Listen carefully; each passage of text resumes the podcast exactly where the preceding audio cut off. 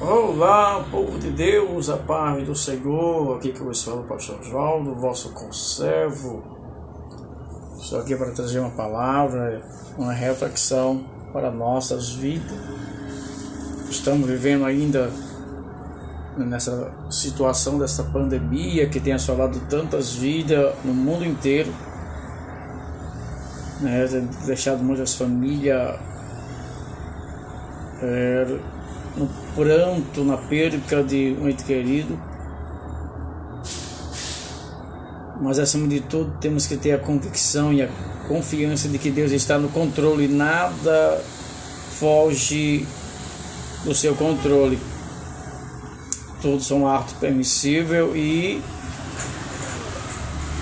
o ser humano, infelizmente, todas as consequências dos nossos erros e pecados traz exatamente a consequência das doenças ou até mesmo a morte física.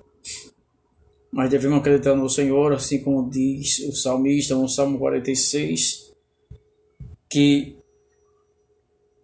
o Senhor é o socorro bem presente na hora da angústia. Portanto, confia nele, entrega a sua vida nas mãos do Senhor e da tua família e descansa, porque Deus sabe como trabalhar, Deus sabe o que faz.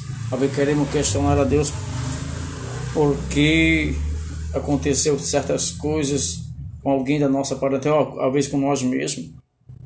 Mas temos certeza disso, de que os atos permissivos de Deus são com propósito.